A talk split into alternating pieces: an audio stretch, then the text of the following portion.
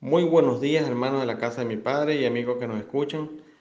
En este servicio de hoy domingo 8 de noviembre de 2020.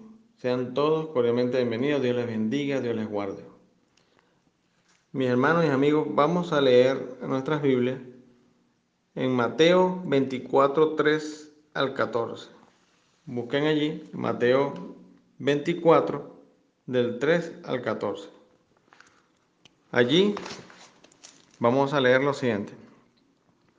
Y estando él sentado en el monte de los olivos, los discípulos se le acercaron aparte, diciendo, Dinos, ¿cuándo serán estas cosas y qué señal habrá de venir y del fin del siglo?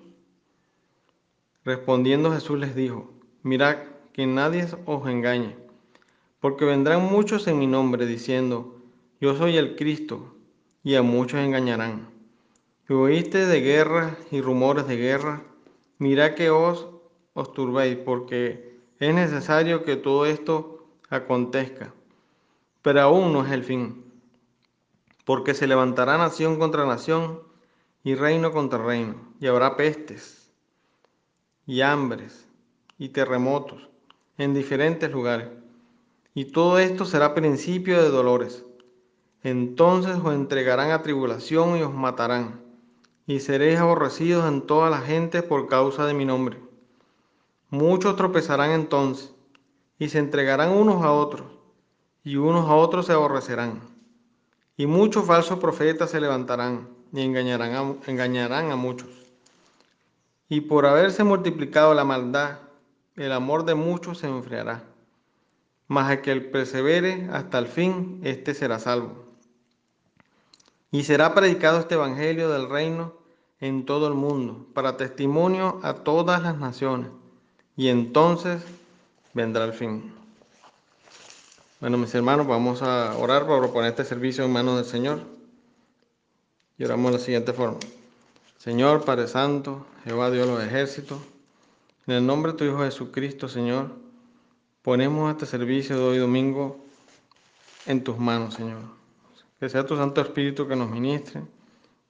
Que seas tú, Señor, guiándonos y podamos tener ese oído espiritual atento a tu palabra, Señor, para escuchar el mensaje que tú tienes para hoy domingo para nosotros, Señor.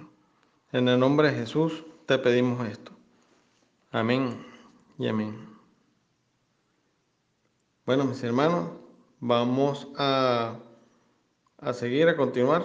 Esta vez vamos a estar aprendiendo lo que nos tiene el Señor para hoy en nuestra escuela dominical, para lo cual vamos a, a estar escuchando a nuestra hermana, nuestra maestra Laura de Acosta. Dios les bendiga, les habla su amiga y hermana en Cristo, Laura de Acosta. Hoy vamos a compartir sobre el Evangelio de Juan. El Evangelio de Juan es un evangelio profundo y extraordinario. Juan trata los asuntos de la vida usando un estilo directo y simple. Presenta a Jesús como el Hijo de Dios y el unigénito del Padre. El versículo clave o llamado como el corazón del Evangelio lo encontramos en Juan 3, 16. Juan, su autor, significa el que es fiel a Dios.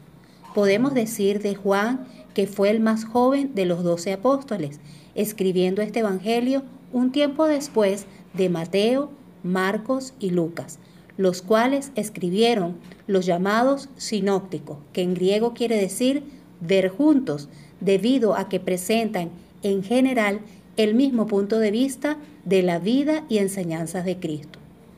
Juan, hijo de Zebedeo y de Salomé, hermano de Jacobo, a los cuales nuestro Señor Jesucristo les dio por nombre hijos del trueno. Eso lo vemos en Marcos 3:17, lo cual parece indicar un carácter vehemente en ellos. Podemos decir también que Juan fue apóstol, y eso lo leemos en Lucas 6, del 12 al 16, y por testimonio de Juan el Bautista, Juan se hizo discípulo de, de Jesús en Juan 1 del 35 al 51. Juan fue uno de los tres del círculo íntimo entre los discípulos y era reconocido como el más cercano a Jesús.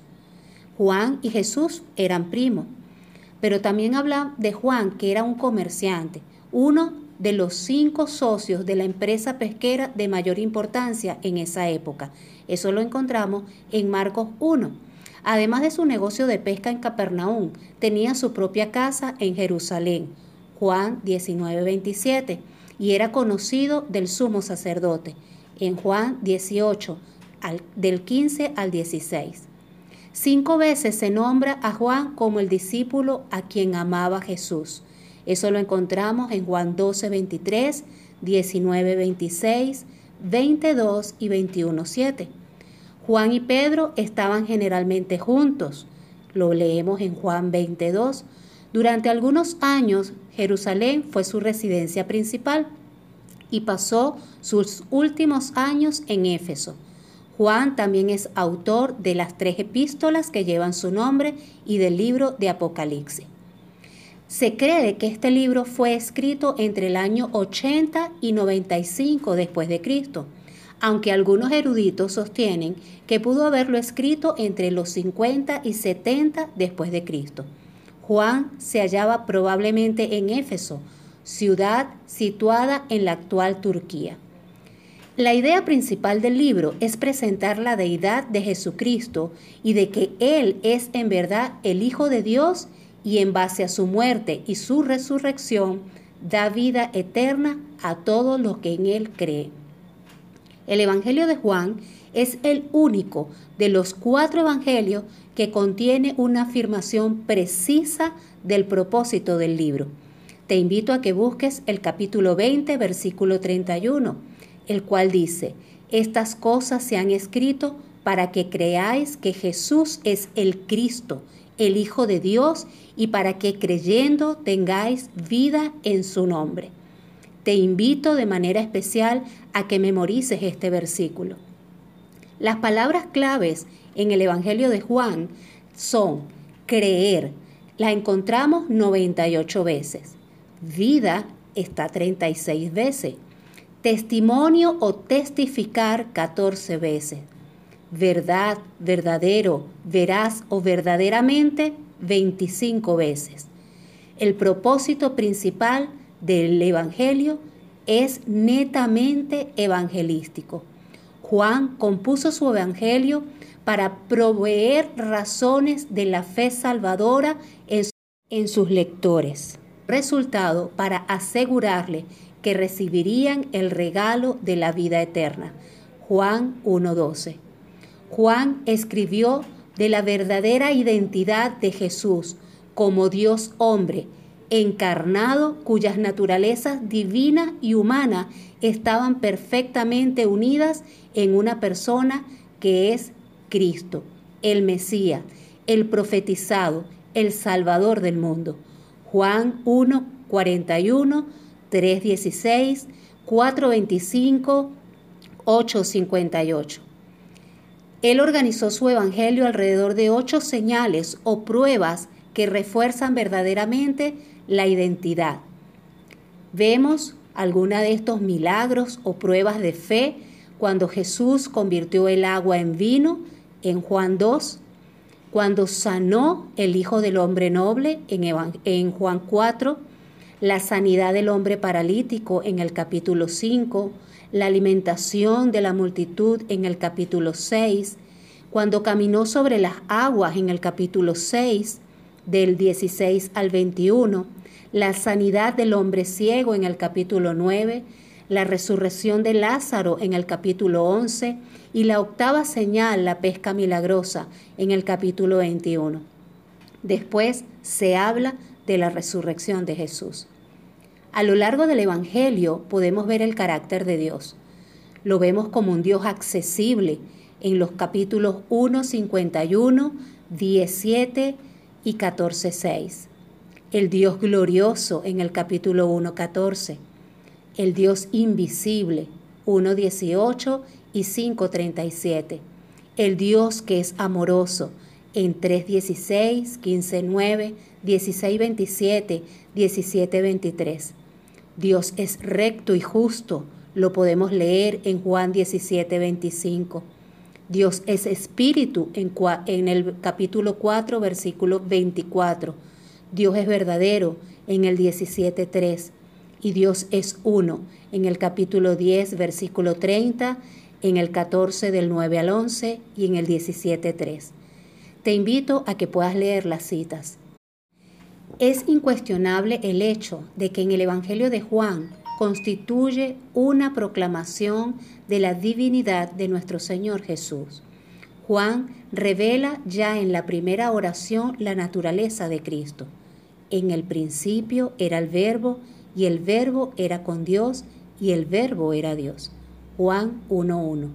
Mientras que el Evangelio de Marco se centra en Jesús como el Hijo del Hombre el mensaje de Juan es que Jesús es el Cristo, el Hijo de Dios. Juan 20:31.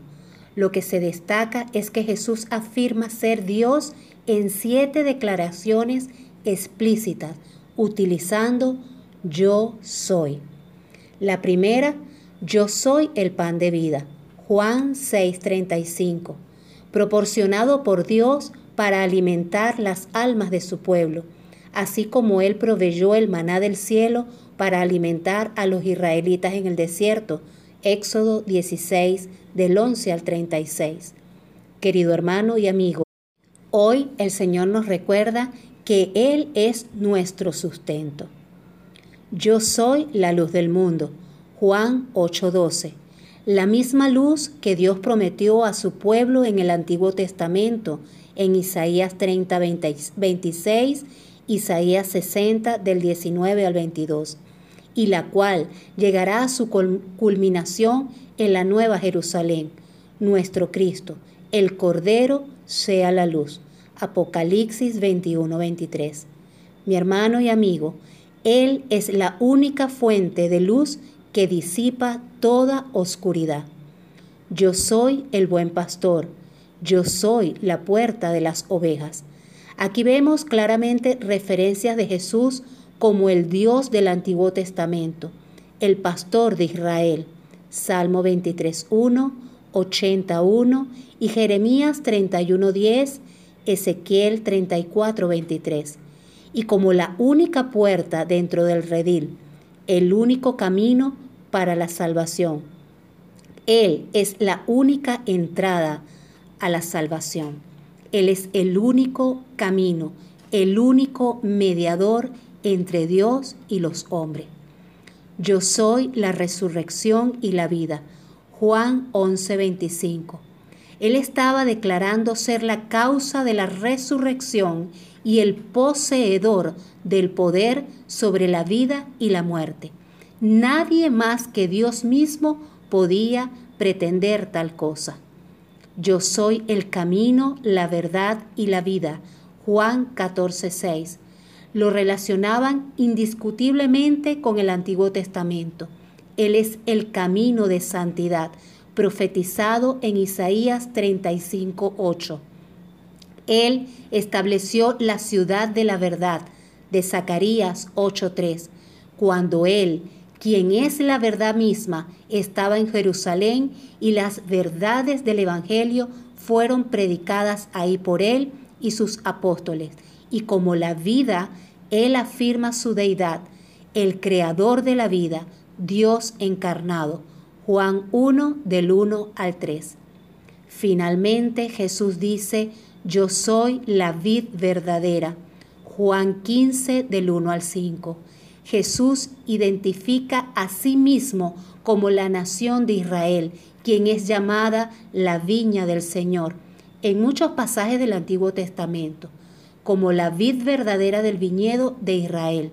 Él se presenta a sí mismo como el Señor del Israel verdadero. Él es la planta genuina en quien fluye toda la vida.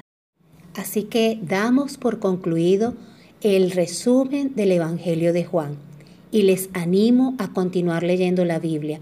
Si vas atrasado, no te preocupes, puedes ponerte al día. Lo importante es que leas todos los días una porción de la palabra. Dios te bendiga.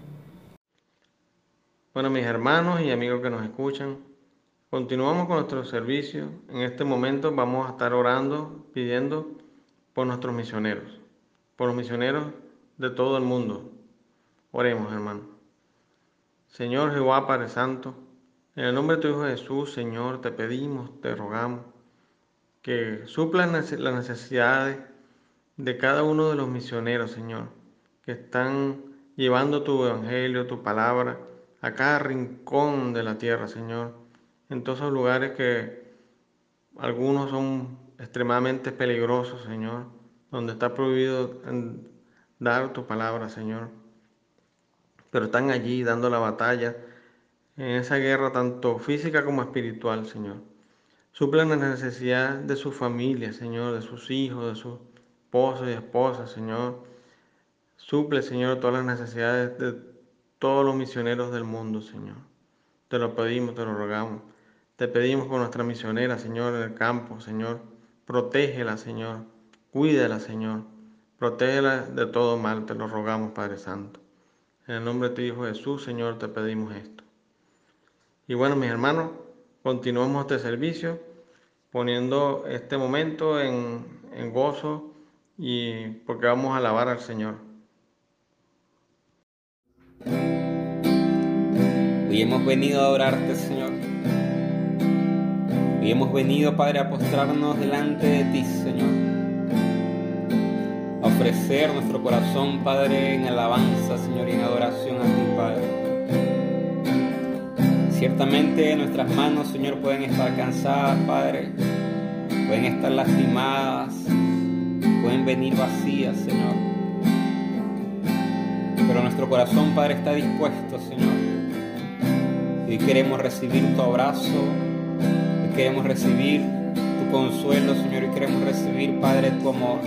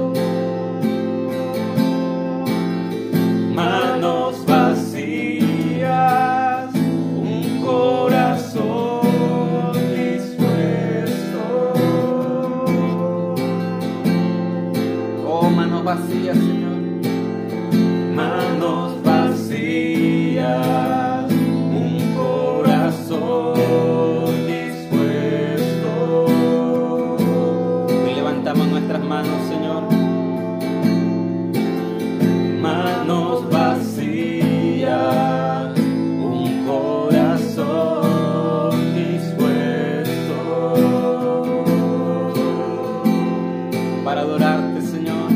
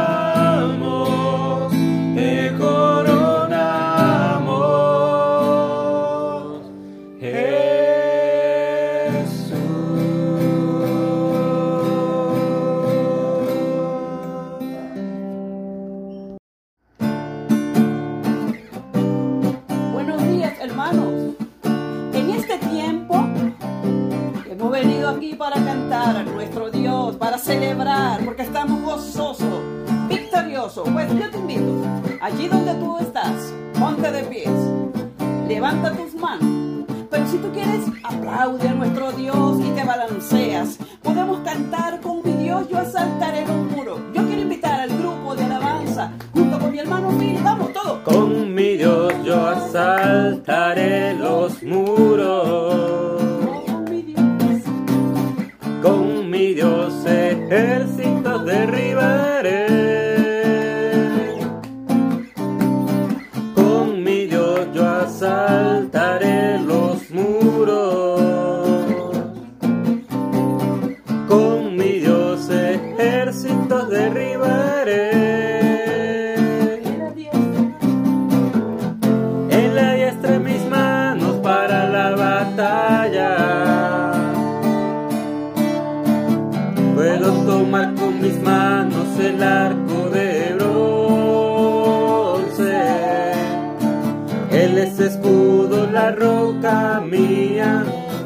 La fuerza de mi salvación, mi alto refugio, mi fortaleza. Él es mi libertador.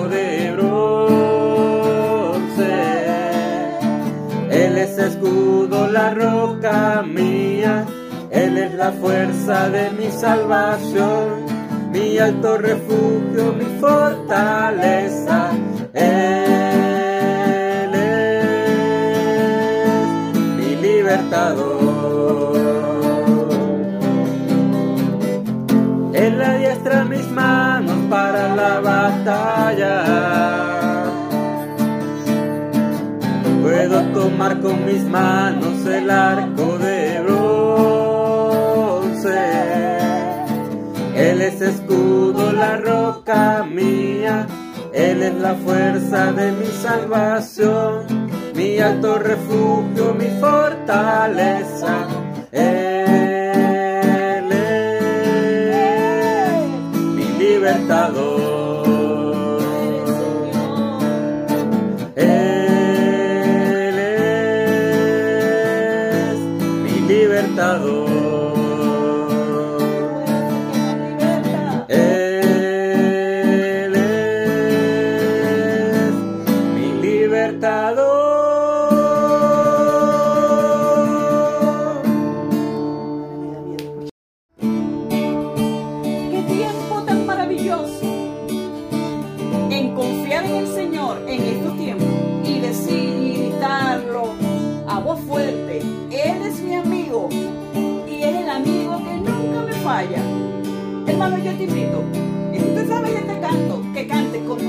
Ahí donde tú estás.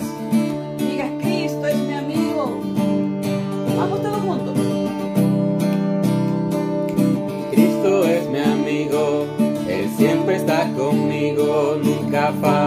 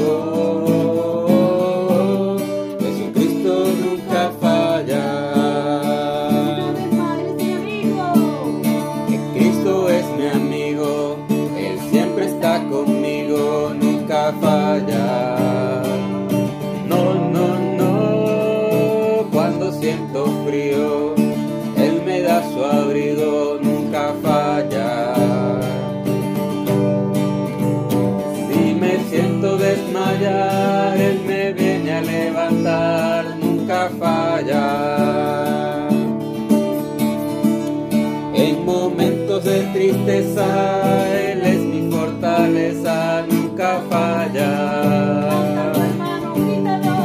Nunca falla. Nunca falla. Él es mi fortaleza. Él es mi roca fuerte. Cristo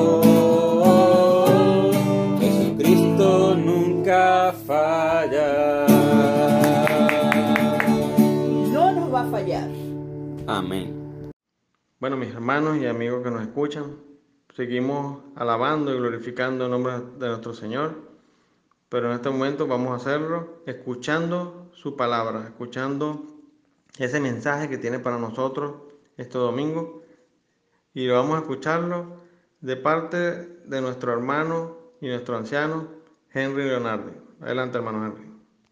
Buenos días, amigos y amigas y hermanos de la casa de mi Padre. Este es el día que hizo el Señor. En Él me gozaré y en Él me deleitaré. Quien les habla es su hermano en Cristo, Henry Leonardi, anciano de nuestra iglesia, la casa de mi Padre, San Diego, Valencia. Quiero invi- invitarles a buscar en sus Biblias, en el libro de los Hechos, en el capítulo 2, vamos a estar leyendo desde el versículo 1 al 13. Y vamos a leer con la autoridad del Padre, del Hijo y del Espíritu Santo. Y dice la Escritura, cuando llegó el día de Pentecostés, estaban todos unánimes juntos. Y de repente vino del cielo un estruendo como de un viento recio que soplaba, el cual llenó toda la casa donde estaban sentados. Y se le aparecieron lenguas repartidas como de fuego, asentándose sobre cada uno de ellos. Y fueron todos llenos del Espíritu Santo y comenzaron a hablar en otras lenguas según el Espíritu les daba que hablasen. Moraban entonces en Jerusalén judíos varones piadosos de todas las naciones bajo el cielo. Y hecho este estruendo, se juntó la multitud y estaban confusos, porque cada uno les oía hablar en su propia lengua. Y estaban atónitos, maravillados, diciendo, mirad, ¿no son galileos todos estos que hablan? ¿Cómo pues le oímos nosotros hablar cada uno en nuestra lengua en la que hemos nacido?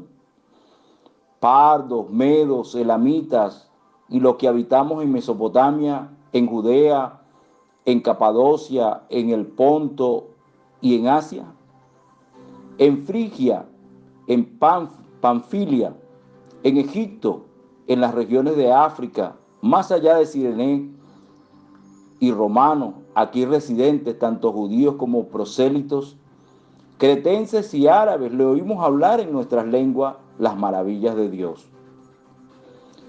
Y estaban todos atónitos y perplejos, diciéndose unos a otros, ¿qué quiere decir esto? Mas otros, burlándose, decían, están llenos de mosto. Bueno, el, el título de este mensaje que vamos a compartir en esta mañana es el día de Pentecostés y la venida del Espíritu Santo. Y el propósito del mensaje es que el creyente entienda la importancia que aportó el Espíritu Santo a su vida desde que él creyó. Pentecostés era un festival judío anual, también conocido como la fiesta de las semanas o la fiesta de las primicias, una celebración de los primeros frutos de la cosecha. La ley exigía que los varones judíos fueran tres veces al año a Jerusalén para celebrar las fiestas más importantes. La Pascua en primavera, el Pentecostés siete semanas y un día más tarde, y los tabernáculos al final de la cosecha del otoño. Eso aparece registrado en Deuteronomio 16, 16. El día de Pentecostés es uno de los eventos más importantes de toda la historia. ¿Por qué? Bueno, fue la, la venida del Espíritu Santo, fue el nacimiento de la iglesia, fue la llenura del Espíritu Santo para el cuerpo de los creyentes prometida por el mismo Cristo, allá en Juan 14, 16, 18, el cual dice, yo rogaré al Padre y os, y os, dará otro consolador para que esté con vosotros para siempre.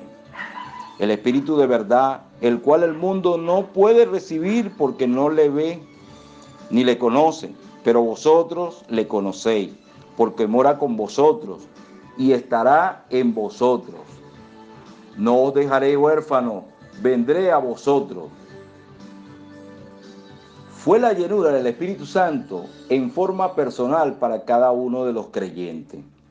Fue la presencia y el poder de Dios que vino a los creyentes para proclamar el glorioso mensaje de salvación a todo el mundo. Los discípulos se habían preparado voluntariamente para la venida del Espíritu Santo y seguían paso a paso a través de la palabra esta revelación que ya había sido profetizada en el libro de Joel, el cual dice, y después de esto derramaré mi espíritu sobre toda carne y profetizarán vuestros hijos y vuestras hijas, vuestros ancianos soñarán sueños y vuestros jóvenes verán visiones. Y sobre y también sobre los siervos y sobre las siervas derramaré mi espíritu en aquellos días.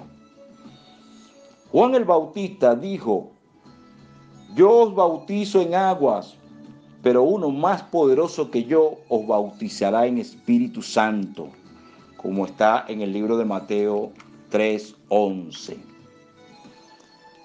Jesús al inicio de su ministerio dijo que los creyentes iban a nacer de nuevo en espíritu. Durante su ministerio Jesús enseñó que los hombres que pidieran el Espíritu Santo lo recibirían. Eso lo acabamos de leer en el libro de Lucas, en el capítulo 11, 13.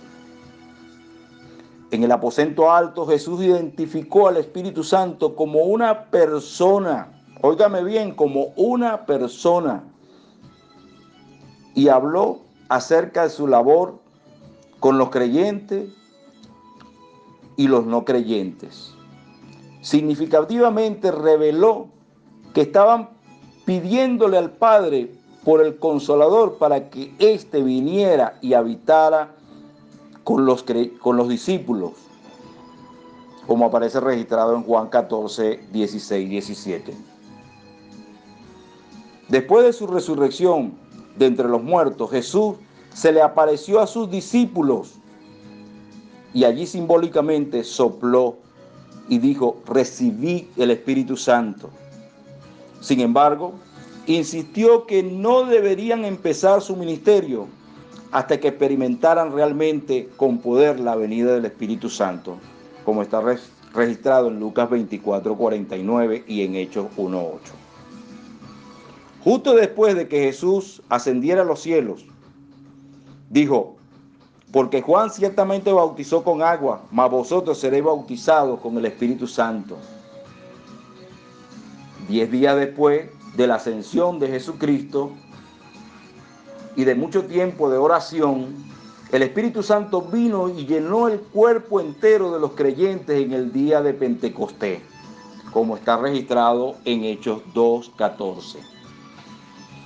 Hay dos eventos en la venida del Espíritu Santo que guardan aparentemente un significado histórico. Estos acontecimientos son muy importantes para la iglesia y para los judíos y gentiles creyentes. Definitivamente, este era el plan histórico de Dios. Gentiles y judíos fueron bautizados por el Espíritu Santo, es decir, fueron colocados dentro del cuerpo de Cristo, su iglesia. El día de Pentecostés los discípulos fueron llenos del Espíritu Santo, como aparece en Hechos 2.4. Esto cumplió la profecía de Joel, ya que el Espíritu fue derramado sobre los creyentes. Esto cumplió también las profecías hechas por Jesús y Juan. El Espíritu bautizó, es decir, sumergió a los creyentes en su presencia, como está registrado en Hechos 1.5.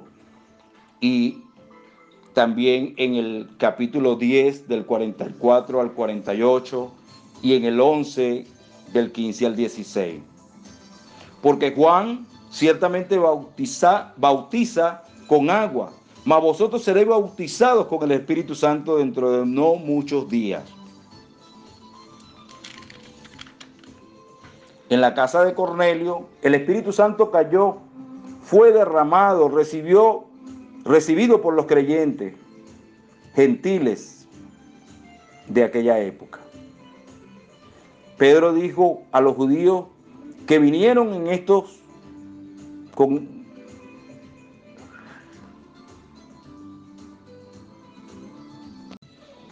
Pedro dijo a los judíos que vinieron con él, estos recibieron el Espíritu Santo con nosotros, como está registrado en Hechos 10:47.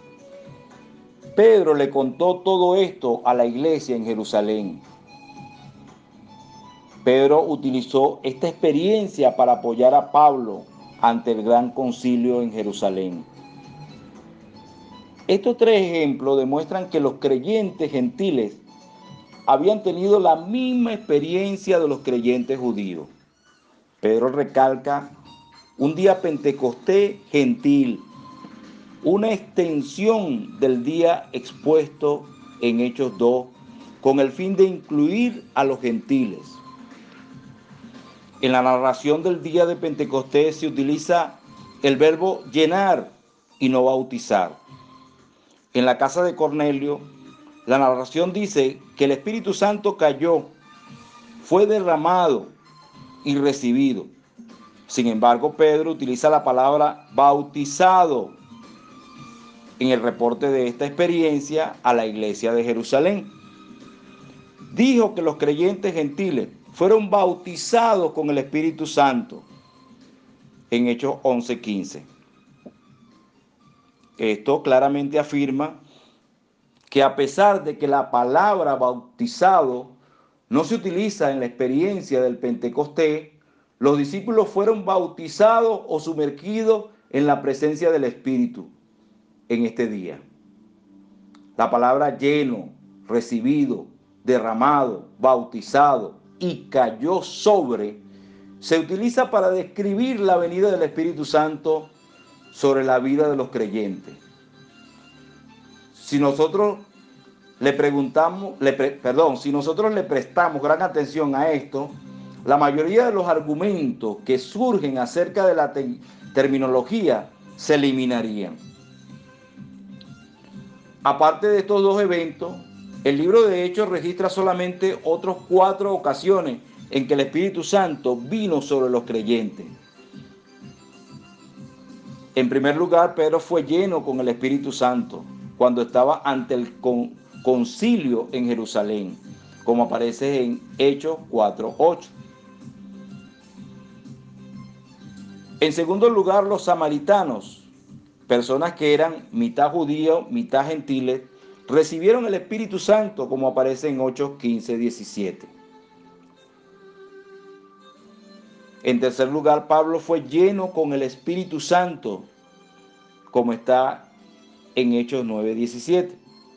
Y en cuarto lugar, los discípulos de Juan experimentaron la venida del Espíritu Santo en ellos, como está registrado en Hechos 19, 6. Aparte del día de Pentecostés y la casa de Cornelio, la palabra bautizo se usa en conexión con el Espíritu Santo solamente en una ocasión en el Nuevo Testamento. Esa única referencia se encuentra en Primera de Corintios 12, versículo 13. Porque por un solo espíritu fuimos todos bautizados en un cuerpo. Es decir, el Espíritu Santo toma a todos los creyentes y los bautiza, sumerge y coloca en el cuerpo de Cristo la iglesia. En resumen, ¿qué significa todo esto? Una persona cree realmente en el, en, el Evangelio, cree en el Señor Jesucristo, rinde su vida al Señor, el Espíritu Santo entra en su vida, cae sobre él o ella, se derrama, se sumerge. El creyente experimenta la venida del Espíritu Santo en su vida. Cuando alguien cree realmente en el Señor Jesucristo y entrega su vida a Él, el Espíritu Santo lo toma, lo bautiza, lo sumerge, lo coloca en el cuerpo de Cristo, el cual es la iglesia del Señor. El creyente no siente o experimenta este evento. Es un acto de Dios que tiene lugar allá en el cielo. El creyente se toma como un hijo de Dios, un miembro del cuerpo de la iglesia. Esta posición y no experiencia es la que el creyente siente. Todo ocurre solo en un momento irrevocablemente se adopta al creyente como un hijo de Dios. Esto es una posición eterna para toda la vida. El creyente se transforma en un miembro de Dios. Primera de Corintios 12, 13 dice, porque por un solo espíritu fuimos llamados todos bautizados en un cuerpo, sean judíos o griegos, sean esclavos o libres, y a todos se nos dio a beber de un mismo espíritu. Después de que una persona es salva, él o ella tiene que continuar siendo lleno del Espíritu día tras día. La palabra de Dios dice, no embriaguéis con vino en el cual hay disolución, disolución. Antes bien, sé llenos del Espíritu. Efesios 5, 18. Los creyentes fueron continuamente llenos. Ahora la gran pregunta es para ti, amiga, amigo, que escuchas este mensaje esta mañana. ¿Quieres tú tener esta experiencia con el Espíritu Santo? Pues yo te emplazo, como lo hizo Pedro, arrepentíos y bautícese cada uno de vosotros en el nombre de Jesucristo para perdón de los pecados y recibiréis el don del Espíritu Santo. Dios te bendiga, Dios te guarde,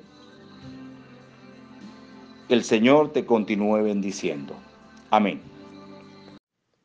Bueno, mis hermanos y amigos que nos escuchan, agradecemos al Señor, le damos toda la honra y la gloria por ese mensaje, por esa palabra que es edificación para nuestras vidas en esta mañana de hoy. Vamos a estar despedidos, hermanos, pero no sin antes recordarles que el día miércoles tendremos nuestro servicio de oración. Para cualquier petición, cualquier necesidad, por favor comunícate con nuestra hermana Sonia Guzmán. Ella gustosamente estará recibiendo sus peticiones de oración. Bueno, mis hermanos, vamos a estar orando para estar despedidos. Señor Jehová, Padre Celestial, en nombre de tu Jesús, te damos gracias, Señor, porque nos permitiste esta mañana escuchar tu palabra, alabarte, glorificar tu nombre, Señor. Te damos toda la gloria, toda la honra, Señor. Gracias, Señor, porque en medio de esta pandemia, en medio de esta calamidad, Señor, tú nos das las herramientas, tú nos das las estrategias, tú nos das la sabiduría, Señor, para seguir adelante y poder llevar tu nombre y tu mensaje y tu evangelio a todas las naciones, a toda criatura, Señor. Te damos toda la honra, toda la gloria, Padre Santo. En el nombre de tu Hijo Jesús. Amén y amén. Estamos despedidos, mi hermano. Dios les bendiga, Dios les guarde.